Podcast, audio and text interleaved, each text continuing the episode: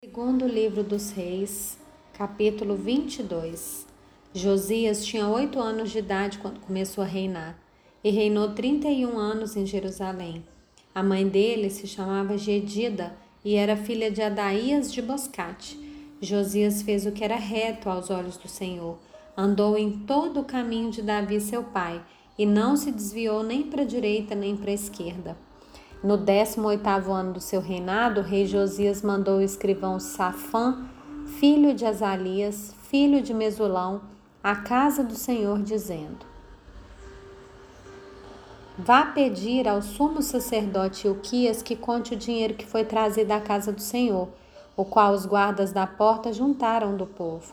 Que esse dinheiro seja entregue aos que dirigem a obra e tenha seu encargo à casa do Senhor para que paguem aqueles que fazem a obra na casa do Senhor, para repararem os estragos do templo, aos carpinteiros, aos construtores e aos pedreiros, e que comprem madeira e pedras lavradas para repararem os estragos do templo.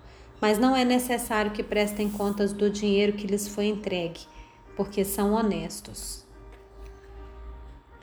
Então o sumo sacerdote Uquias disse ao escrivão Safã: Achei o livro da lei na casa do Senhor. E Uquias entregou o livro a Safã e esse o leu. Então o escrivão Safã foi falar com o rei e lhe deu relatório dizendo: Os seus servos contaram o dinheiro que estava na casa do Senhor e o entregaram nas mãos do que dirigem a obra e tem a seu encargo a casa do Senhor.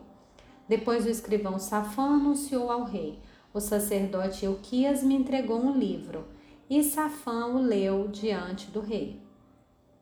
Quando ouviu as palavras do livro da lei, o rei rasgou suas roupas, e então deu ordens a Euquias o sacerdote, a Aicão, filho de Safã, a Aquibor, filho de Micaías, a Safã, o escrivão, e a Asaías, servo do rei, dizendo: Vão consultar o Senhor por mim, pelo povo e por todo Judá a respeito das palavras desse livro que me foi encontrado, porque é grande o furor do Senhor que se acendeu contra nós, porque os nossos pais não deram ouvidos às palavras desse livro para fazerem segundo tudo que está escrito a nosso respeito.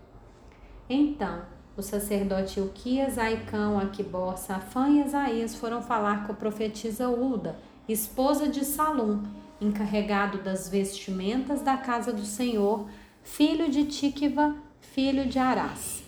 Uda morava na parte nova da cidade, em Jerusalém.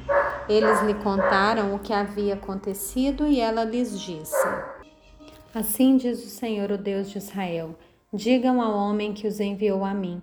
Assim diz o Senhor: Eis que trarei desgraça sobre esse lugar e sobre os seus moradores, a saber, todas as palavras do livro que o rei de Judá leu, por terem me abandonado e queimado incenso a outros deuses, para me provocarem a ira com todas as obras das suas mãos. O meu furor se acendeu contra este lugar, e não se apagará.